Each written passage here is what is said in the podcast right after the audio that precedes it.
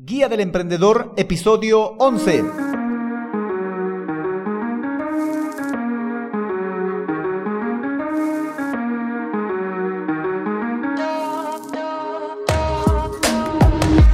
Hola, hola emprendedores, muy buenos días a todos y bienvenidos a la Guía del Emprendedor, el podcast en el que vamos a aprender a montar, crear y mejorar un negocio online a través de estrategias y herramientas de marketing digital. Hoy, episodio 11 del 25 de septiembre de 2020, hablaremos del análisis de nuestros competidores para nuestra idea de negocio. Vamos a ver dos tipos de análisis de competidores.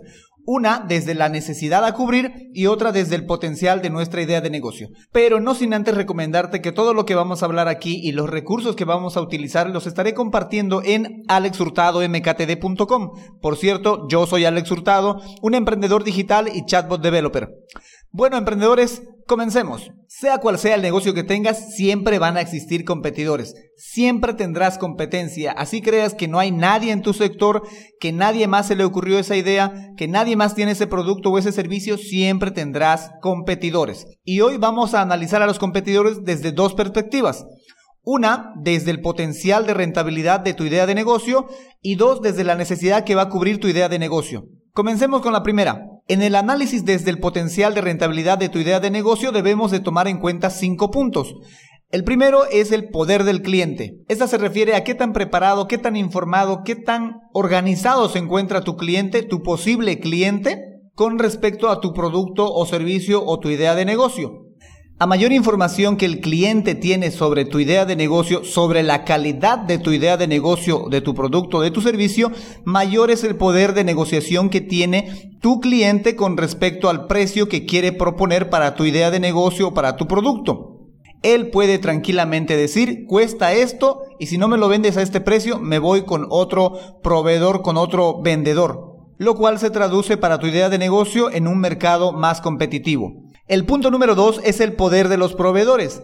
Este se refiere a cuántos son los proveedores con los cuales te vas a relacionar o cuán grande es el abanico de proveedores de los cuales te vas a sostener para dar inicio a tu idea de negocio, para poder producir tu producto o servicio.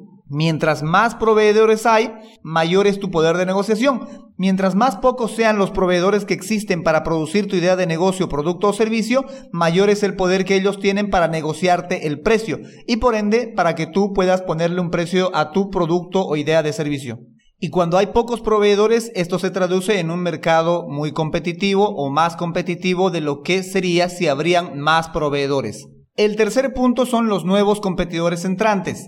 Este punto se refiere a qué tan difícil o qué tan fácil es iniciar tu idea de negocio, qué tan difícil o qué tan fácil es producir o proponer el servicio que tienes en mente, porque mientras más fácil sea, mayor serán los competidores que ingresarán en tu sector o en tu mercado. Pero mientras más difícil sea, mayor es la barrera de que ingresen nuevos competidores. Con esto quiero decir que si tu idea de negocio es muy fácil de replicar, entonces desde ya puede que tengas muchos competidores o vas a tener a futuro muchos competidores, lo cual se va a traducir en un mercado más competitivo. El cuarto punto son los productos sustitutivos para tu idea de negocio. Esto se refiere a qué otros productos, directos o indirectos, pueden ser reemplazo o pueden sustituir la necesidad que tú cubres. Y el quinto punto es la rivalidad entre estos puntos, la rivalidad entre competidores. Esto quiere decir que mientras más acentuado sea cada uno de los puntos que hemos estado comentando, vale decir el poder del cliente, mientras más poder tiene el cliente, mientras más poder tiene el proveedor dentro del mercado, mientras más fácil sea eh, iniciar tu idea de negocio, más competidores nuevos van a entrar y mientras más productos que sustituyan tu idea de negocio existan, mayor será la competencia que tengas en ese sector, en ese mercado y mucho menor será la rentabilidad que podrás obtener con tu idea de negocio. Entonces es importante que analices cada uno de esos puntos, de que veas si tu cliente tiene o no tiene ¿O qué tanta conciencia tienes sobre la calidad y el precio del producto, servicio o idea de negocio que intentas proponer? ¿De qué cantidad de poder y cuántos son los proveedores de los cuales vas a tener que depender para crear tu producto, para producir tu servicio? de que tengas que tomar en cuenta qué tan fácil o qué tan difícil es montar tu negocio, porque de eso va a depender que tengas o de que actualmente ya tengas muchos competidores por la facilidad de montar esta idea de negocio que tienes, o de que sepas también qué otros productos sustituyen o qué otros productos también apuntan a tu público objetivo intentando satisfacer la misma necesidad. Y en base a esos cuatro factores, tú vas a encontrar qué tan competitivo es el mercado y qué tantas posibilidades de rentabilidad va a tener tu idea de negocio. El segundo modo de analizar los competidores para tu idea de negocio, para nuestra idea de negocio, es a partir desde la perspectiva de la necesidad a cubrir. Y en esto existen dos clases de competidores. Uno son los competidores directos y el otro son los competidores indirectos. Pero vale la pena recalcar que no debes de mirar que tengan tu mismo producto o tu mismo servicio, sino de que ellos están compitiendo por la misma necesidad a cubrir a un determinado público. Entonces, cuando hablamos de competidores directos, nos estamos refiriendo a una empresa que tiene un producto similar al tuyo, que tiene un producto o servicio similar al tuyo y que cubre la misma necesidad.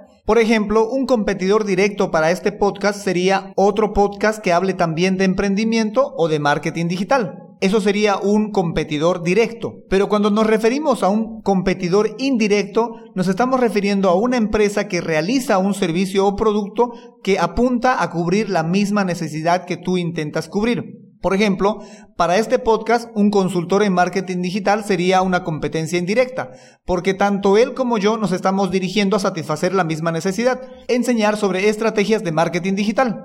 Vamos con otro ejemplo. Un personal training es competencia directa de cualquier otro personal training o de cualquier otro profesional de actividad física. Pero por ejemplo, un gimnasio es competencia indirecta de un personal training porque ambos vienen a cubrir la misma necesidad hacia el mismo público.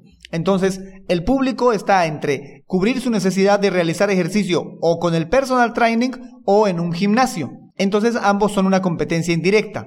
Ahora bien, para realizar este análisis lo que tenemos que hacer es tomar de 3 a 4, 5, 6, bueno, la cantidad que quieras de competidores directos e indirectos e ir analizando sus fortalezas, sus debilidades y encontrar un modo de diferenciarse con estos competidores. Como ven, tarea un poquito difícil, pero nada imposible, la de analizar a nuestros posibles competidores, tanto a nivel de nuestro potencial de rentabilidad como a nivel de la necesidad que vamos a cubrir. Les recomiendo encarecidamente que hagan este análisis de sus competidores. Si ustedes ya tienen su negocio actual caminando o facturando, que hagan igual este análisis de competidores porque más adelante estas bases nos van a servir para las partes de estrategia, para las partes de plan de acción porque es importante saber cuáles son las fortalezas y debilidades que tienen nuestros competidores y cómo podemos mejorar en esas oportunidades.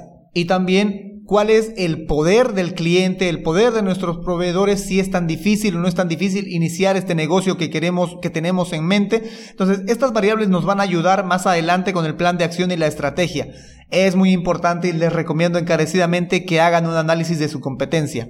Si tienen alguna duda o consulta con respecto a lo que hemos hablado, con respecto a este análisis de competidores que no hayan entendido, por favor, no lo duden, utilicen el bloque rojo que está al final si están en un celular o en la parte derecha si están en una computadora, que yo gustoso les voy a responder o les voy a volver a explicar estos conceptos que sé que muy bien no son fáciles de entender. En el próximo episodio, el doceavo de este podcast, vamos a analizar a nuestros posibles y futuros clientes. Bueno, emprendedores, eso es todo por hoy. Recuerda que puedes seguir este podcast y acceder a los recursos que estaré compartiendo en alexhurtadomktd.com Ahí encontrarás tanto las notas del episodio de turno como los recursos o enlaces a los que estaremos haciendo referencia. También te recomiendo que te suscribas si me estás escuchando desde cualquier otra plataforma de podcast como Spotify, Google Podcast, Evox o Speaker, que creo que se pronuncia así, Speaker. También puedes suscribirte en alexhurtadomktd.com. Al lado derecho he puesto un botón que dice suscribirse al podcast, que estoy en una fase experimental. He puesto un chatbot que va a ir recordándote cada vez que suba un nuevo episodio. Claro que te vas a tener que suscribir a través de ese chatbot, ¿no? Pero a ver, cuéntame si tal vez te gustó o no te gustó esa experiencia de ser atendido por un chatbot. Y claro, no me olvido de recalcarte que si tienes alguna pregunta, consulta o duda, utiliza el bloque rojo que tengo a la derecha si estás en una computadora o al final si estás en un celular para hacerme cualquier clase de pregunta o consulta o aporte para este podcast. Te lo voy a agradecer muchísimo. Muchas gracias por escucharme y sobre todo gracias por emprender con este podcast. Será hasta un próximo episodio. Chao, chao.